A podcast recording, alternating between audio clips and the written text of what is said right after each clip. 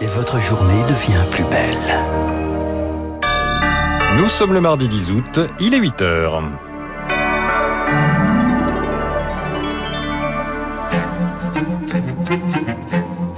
8h, 9h, la matinale de Radio Classique avec Augustin Lefebvre. Les titres du journal de 8 heures, l'émotion et l'incompréhension en Vendée. Le père Olivier Maire tué hier. Le suspect s'est rendu aux forces de l'ordre, déjà connu de la justice. Sa garde à vue a été levée en raison de son état psychiatrique. Un rapport alarmant sur le climat. Le GIEC a publié ses premières conclusions. Le réchauffement climatique est presque inévitable. Et puis le reconfinement en Martinique. Les touristes sont invités à quitter l'île alors que l'hôpital est débordé. Des soignants de métropole arrivent aujourd'hui en renfort. Radio classique. Le journal présenté par Charles Bonner. Charles, on commence donc avec le meurtre du prêtre Olivier Maire. Tué hier à Saint-Laurent-sur-Sèvre où il était supérieur provincial des missionnaires Montfortin. Olivier Maire, 61 ans, hébergé le suspect, un Rwandais de 40 ans, Emmanuel Abeisanga. Il s'est rendu lui-même à la gendarmerie déjà mise en examen dans une autre affaire, l'incendie de la cathédrale de Nantes en juillet 2020. Son état psychologique au cœur de l'enquête, sa garde à vue, Lucille Bréau, a été levée hier. Et oui, une garde à vue levée en raison de son état psychiatrique fragile. Il y a quelques jours encore, en effet, le suspect était hospitalisé en psychiatrie. Il n'était sorti que le 29 juillet pour rejoindre la communauté religieuse qui l'hébergeait. Une hospitalisation qui datait du 20 juin dernier. C'est la victime, le père Olivier Maire lui-même, qui avait sollicité la gendarmerie. Le suspect voulait alors quitter son hébergement contraint. Il avait donc été interné plus d'un mois à La Roche-sur-Yon. Rien pour autant ne laissait penser qu'il avait gardé de la rancœur à l'écart de l'ecclésiastique les membres de la communauté religieuse.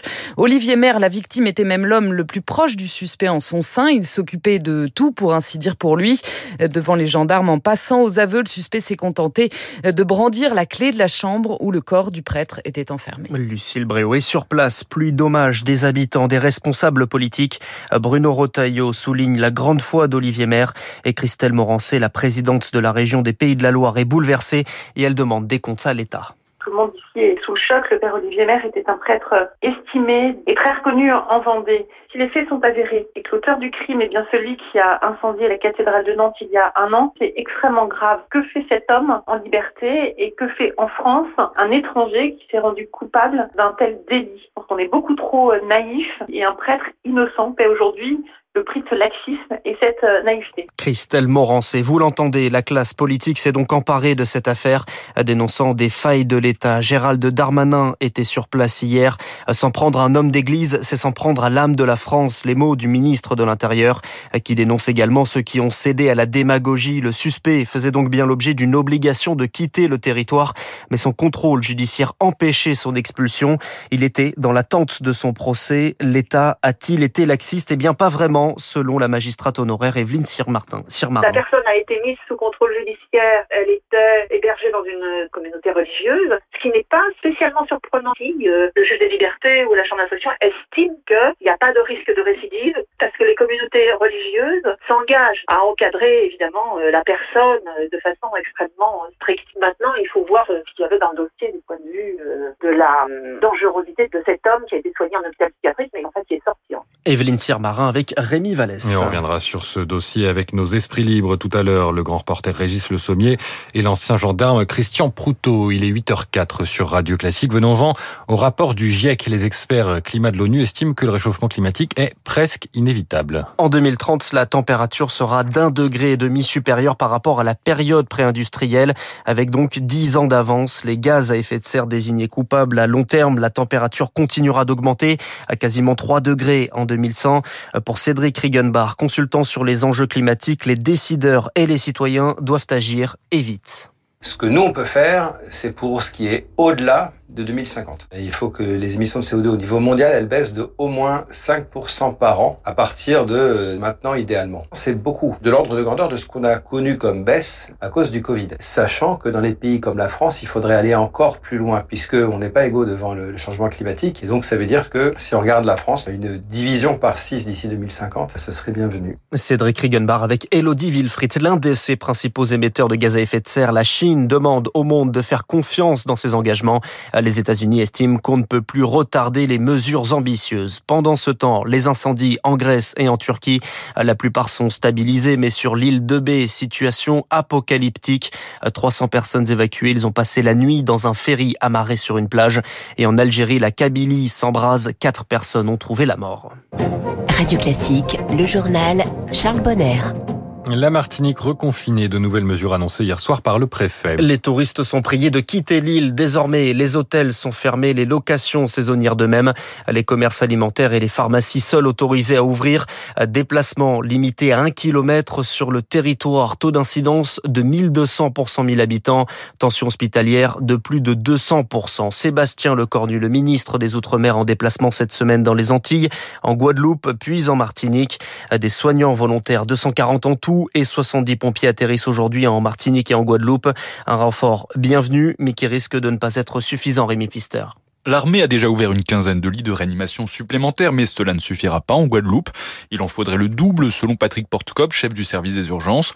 Son CHU accueillera ce soir une dizaine de médecins volontaires venus de la métropole, une aide essentielle pour ouvrir en urgence des lits éphémères. Les urgences euh, reçoivent euh, près de 40 patients Covid par jour. Ça continue à augmenter. Il faut en permanence créer des lits disponibles. L'arrivée de ces soignants nous permettra justement d'armer euh, tous les espaces disponibles pour la en charge des patients euh, Covid. Les hôpitaux de Paris espèrent pouvoir compter sur 200 volontaires cette semaine. C'est le professeur Bruno Megarban de l'hôpital Lariboisière qui coordonne cet appel. C'est essentiellement des médecins de médecine intensive réanimation, des médecins urgentistes, euh, qui a encore trois semaines d'augmentation attendue. Euh, il faut donc éviter à tout prix une situation à la tunisienne ou à l'indienne, c'est-à-dire de patients qui seraient malheureusement non pris à l'hôpital pour manque de place. À l'évidence, la solution de transfert des îles vers la métropole ne permet pas de solutionner totalement le problème. Impossible désormais, selon les médecins, de transférer un nombre important de patients vers la métropole. Le trajet en avion est trop long pour des patients gravement atteints et de plus en plus nombreux. Le reportage de Rémi Pfister et Olivier Véran, le ministre de la Santé, se rendra également sur place dans la semaine. Demain, un conseil de défense sanitaire doit se tenir en visioconférence. En métropole, l'hôpital également face à la hausse des admissions, la barre des 9000 patients Covid franchie pour la première fois depuis fin juin, dont 1000 1700, dont 1667 en réanimation. 8h et bientôt 8 minutes sur Radio Classique. Charles, cela va désormais devenir une habitude, le pass sanitaire obligatoire dans les bars et restaurants depuis hier. Oui, c'était la première journée. Une semaine de rodage est tout de même prévue par le gouvernement. Le QR code à portée de main, un réflexe à adopter, mais entre l'application et la pratique, c'est pas toujours facile. Dans les restaurants, lieux de convivialité, les nouvelles règles bousculent les habitudes, Juliette Pietraszewski. Sur la terrasse d'un restaurant, un verre à la main, Isabella tente de profiter de son moment de détente avec difficulté. On avait eu un client auquel on a demandé le pass sanitaire et il est parti en insultant les restaurateurs, donc c'était pas particulièrement sympa, alors qu'ils ont déjà la pression. À quelques mètres, Olivier, responsable du restaurant, n'est malheureusement pas surpris par cet accrochage. Ça va forcément arriver, de se faire agresser, de se faire insulter. Il va falloir composer avec, de toute façon. Composer avec l'obligation de contrôler les clients, Kevin Barman, dans le 11e arrondissement, n'arrive pas à s'y faire. Nous avons en effet eu des personnes qui n'avaient pas le passe et donc le fait qu'on puisse pas les euh, accepter en terrasse, ça a été assez compliqué, ouais, ils l'ont assez mal pris. C'est assez désagréable de le faire, de faire la police et de devoir demander ça aux gens, non je l'accepte pas, je l'accepte très mal. Un point de vue partagé par Dan Assenou, responsable d'un café-restaurant. Son établissement doit avant tout rester un lieu convivial, explique-t-il. Les gens ici peuvent venir jusqu'à 3, 4, 5, 6 fois par jour, pas forcément pour consommer, juste pour dire bonjour, avoir un renseignement, on peut garder un caddie, il y a un quota humain qui est surdimensionné par rapport à d'autres établissements. Et ça, c'est primordial. Et le fait de venir couper court à ça, c'est quelque chose, moi, à titre personnel, qui me frustre énormément. J'ai pas envie du tout que ça perdure. Le restaurateur dit également souhaiter le retrait du contrôle du pass sanitaire en terrasse. Juliette Pietraszewski, une perturbation cyclonique attendue dans les Caraïbes.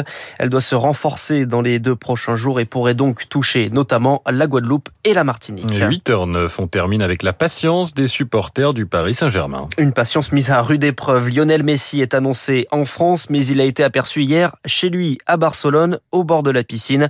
Il reconnaît que le PSG est une possibilité, alors forcément pour les supporters, on espère le voir arriver d'une minute à l'autre. Des dizaines d'entre eux font le pied de guerre à l'aéroport de, du Bourget, le pied de grue, pardon, à l'aéroport du Bourget ou devant le Parc des Princes.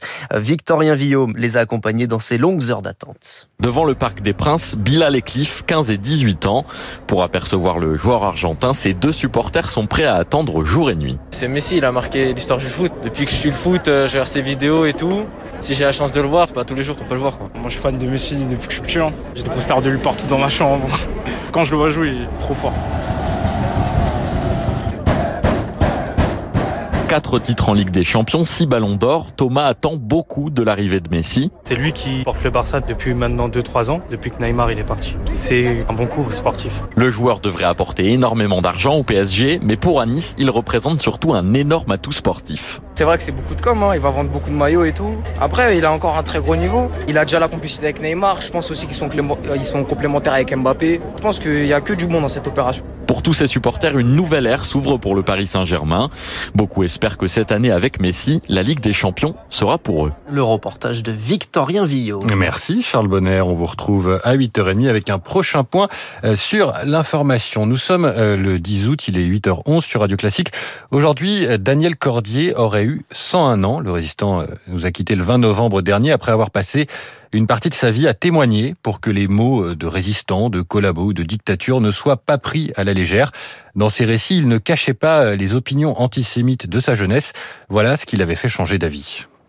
Je vois sur le côté gauche un homme et son fils avec l'énorme pancarte juif.